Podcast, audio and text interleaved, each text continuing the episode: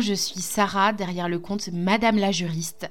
Ma mission à moi, c'est de faire en sorte que le droit ne soit vraiment plus vu comme ton ennemi, mais vraiment comme un allié dans ton business pour aller plus loin et pour atteindre plus facilement tes objectifs. Je le fais, je t'accompagne via deux possibilités.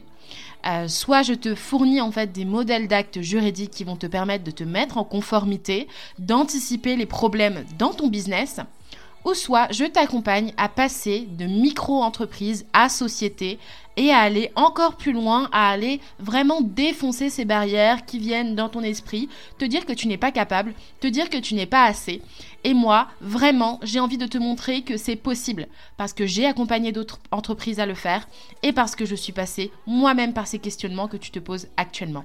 Comment faire pour déposer sa marque au démarrage? Alors, c'est une question que je trouve importante à se poser quand on débute. Pourquoi? Parce que c'est là où on aura toutes les cartes en main pour faire les meilleurs choix possibles et mettre en place sa stratégie juridique du mieux possible. Parce qu'en fait, déposer sa marque, euh, quand on y pense, n'est pas une démarche obligatoire, mais c'est quelque chose qui est fortement recommandé. Quand on souhaite déposer sa marque, c'est qu'on a envie de protéger davantage son entreprise avec des titres supplémentaires euh, pour pouvoir bah, se distinguer de la concurrence, euh, vraiment euh, bah, faire upgrader aussi son entreprise. Et aussi, bah, il y a plein d'autres éléments dont je vais vous parler qui sont importants à prendre en compte sous l'angle juridique. la plupart des personnes qui me parlent du fait de déposer leur marque, c'est simplement parce qu'elles se disent Ah non, moi je veux surtout être distinguée de mes concurrents et puis je veux pas qu'ils viennent piquer mon idée, je veux pas qu'ils viennent piquer le beau nom que j'ai choisi pour ma formation, pour ma boîte et surtout je veux pas qu'il y ait de confusion qui soit créée. Donc je trouve que c'est une très bonne chose que de créer une marque, que l'on soit en prestation de service, que l'on soit euh, coach, que l'on soit formatrice en ligne ou encore vendeuse euh, de produits digitaux ou encore de produits physiques. Alors, euh, premier élément, ce qui selon moi pourrait te faire pencher la balance vers le fait de vraiment déposer ta marque le plus tôt possible, c'est que lorsqu'on dépose sa marque, on vient protéger son nom commercial. Et il y a plein de choses qu'on peut faire une fois qu'on a sécurisé la protection de son nom commercial.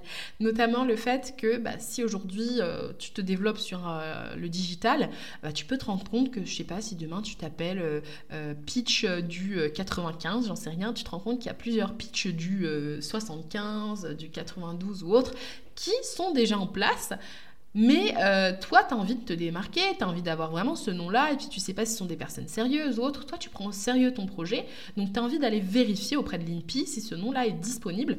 Et s'il est disponible, tu as envie de protéger ce nom commercial pour écraser toutes les contrefaçons de ton nom. de manière assez euh, imagée, c'est un peu ça. Donc finalement, tu vas venir protéger ton nom commercial et ça va avoir une résonance sur tes concurrents qui, eux, sont pas allés déposer leur nom avant toi. Euh, et toi, de ton côté, en fait, tu vas avoir une charge mentale allégée puisque tu te diras, bah non, aujourd'hui j'ai le droit de demander à toute personne qui aura un nom qui contreviendra à mon nom de marque de d'arrêter de l'utiliser, de le supprimer et autres. Donc, c'est super important de penser à protéger son nom commercial dès le début parce que comme ça, tu n'auras pas de mauvaise surprise euh, en cours de route. Quand je pense au nom commercial, ça peut être bien sûr le nom que tu utilises pour ton activité, ça peut être aussi le nom sur lequel est identifié ton produit. Donc si ton produit, euh, euh, tu as une formation qui fonctionne, enfin en tout cas pour qui euh, tu as beaucoup d'ambition et tu sais que ce sera ta marque signature, bah, justement va déposer le nom de cette formation-là. Ensuite, deuxième élément à prendre en compte, c'est que le fait de déposer sa marque vient renforcer notre branding. Euh, on est là, on est sur Instagram, euh, sur les réseaux sociaux, on essaye de se démarquer par notre personnalité, par qui on est, par nos manières de faire, par nos couleurs, euh, etc., notre, nos valeurs aussi. Bah, le fait de déposer sa marque, ça vient totalement épouser cette démarche-là parce que ça montre notre élément de distinction. La chose qui fait que nous, on est différent des autres, c'est parce qu'on est comme on est et qu'on fait les choses de telle ou telle manière. Donc bien sûr, ça vient renforcer ton image de marque. Ça vient aussi apporter ce côté professionnel que de dire sur ton site internet que ta marque est déposée à l'INPI. Euh, et même euh, le fait de devoir chercher dans les bases de données et de voir que toi, tu as déposé ta marque auprès de l'INPI, ça peut bien sûr euh, venir conforter les gens dans l'idée euh, que toi, tu prends au sérieux ton business, que toi, tu vas respecter tes clients. Et donc, forcément, ça fait toujours plaisir euh, lorsque bah, un investissement juridique a une retombée euh, commerciale. Troisième point super important aussi à prendre en compte, on va parler thunes, on va parler cash, c'est que forcément quand tu vas déposer ta marque, tu vas avoir un titre valable pendant 10 ans. Et ce titre-là, même si toi, pour toi, c'est un bout de papier, bah, il a une valeur commerciale. Et cette valeur commerciale, tu peux la prendre en compte dans le calcul de ton fonds de commerce. Et ça, c'est super intéressant parce qu'on s'en rend pas compte. Mais aujourd'hui, tu vas dépenser peut-être 300 euros pour protéger ta marque dans trois classes différentes. Mais grâce à ce nom de marque que tu auras sécurisé, tu vas ensuite développer pas mal de choses pour te faire connaître. Tu auras un site à ton nom, des réseaux sociaux à ton nom. Et donc tout ça, ça va finir par avoir une valeur. C'est-à-dire que si demain, tu décides de plier boutique, euh, de vendre ton entreprise, la personne va racheter ton entreprise avec ta marque, ton site internet super bien travaillé, avec tous les éléments euh, qui composent bah, du coup euh, ton, tes produits digitaux, tes e-books, tout ce que tu vas proposer, tes formations, tes accompagnements, et aussi euh, tout ce qui est ta marque, ton titre, parce que c'est ça qui va venir donner du sens à tout ça. T'as pas des éléments qui sont désarticulés entre eux. T'as pas un élément, un site qui a un nom, un, un réseau social qui a un autre nom. Enfin, tout est cohérent ensemble. Et qu'est-ce qui est le lien finalement de connexion avec tout ça? C'est le nom de ta marque. Donc forcément, ça va avoir une valeur financière qui va intéresser des potentiels racheteurs. Et donc ça, ça va coûter aussi plus cher. Ça va faire que, en fait, finalement, euh, si toi, demain, tu refuses de vendre la marque dans ton fonds de commerce, ben, ils ne pourront pas l'exploiter. Ils seront obligés de changer de nom. Ils vont avoir le fonds de commerce, c'est-à-dire tous les éléments que tu as déjà constitués. Ils vont devoir changer la charte, euh, bah, du coup, euh, graphique. Ils vont devoir changer le concept, etc. Parce que ce sera rattaché à ta marque. Mhm, c'est pas intéressant pour un racheteur.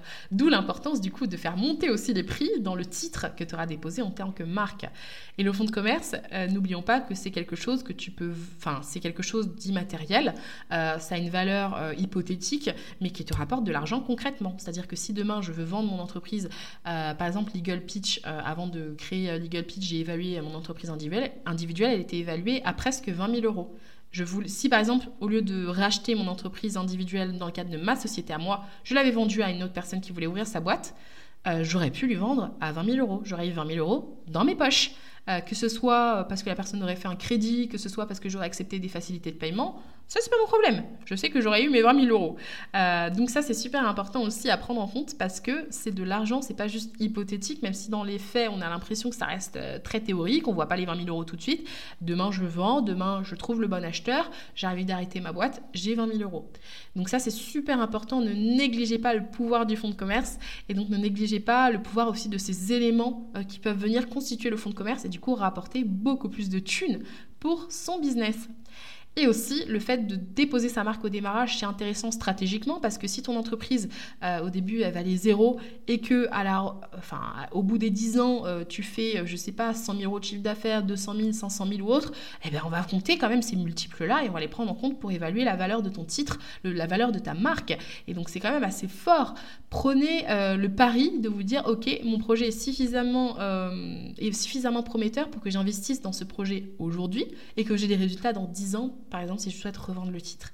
Donc ça, c'est super important. Pensez toujours à optimiser vos investissements. Et le juridique, c'est la manière la plus rentable d'investir pour son entreprise parce que c'est toujours euh, quelque chose où tu as un retour rapide, c'est vite rentabilisé. Que ce soit par vos documents juridiques, vous mettez des CGV en place, vous mettez vos factures, vous mettez vos politiques de confidentialité, vos mentions légales. C'est vite rentabilisé parce que dès lors que vous allez avoir un client, vous allez avoir un risque de litige rabaissé, euh, au moins, si vous avez de bons documents juridiques, au moins rabaissé à 70% par rapport au fait euh, de ne pas avoir de documents juridiques. Donc forcément, c'est rentabilisé même si vous ne voyez pas de l'argent dans vos mains. C'est de l'argent qui ne vous est pas retiré des mains finalement. Quand on pense aux sanctions, quand on pense aux amendes, quand on pense à tout ce que finalement les services euh, d'administration ou même que le juge peut décider qu'on doit reverser à nos clients, euh, on comprend vite que le juridique, c'est toujours un bon investissement. Donc, si tu hésites aujourd'hui à déposer ta marque dès le démarrage de ton activité, franchement, je te recommande de foncer. Je te recommande de le faire et que même si tu n'as pas forcément beaucoup de moyens au début, dépose au moins une classe. C'est-à-dire que ça va te coûter à peu près 200 euros, mais tu auras une classe sécurisée dans ton domaine d'activité. Si c'est dans la prestation de services en ligne, bah, tu déposeras dans ce niveau-là euh, service de visioconférence ou service d'accompagnement ou de coaching ou de conseil, j'en sais rien.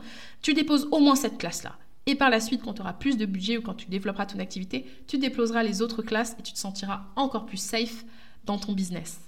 Et si tu as envie d'avoir d'autres astuces pour te mettre en conformité et protéger ton entreprise, je t'invite à cliquer directement sur la description euh, qui accompagne cet épisode de podcast euh, et à cliquer sur le guide, la ressource gratuite qui te permet d'atteindre, on va dire, ton objectif de mise en conformité tout à fait gratuitement avec euh, du coup le guide de la conformité qui est applicable à ton domaine d'activité directement sur Legal Pitch.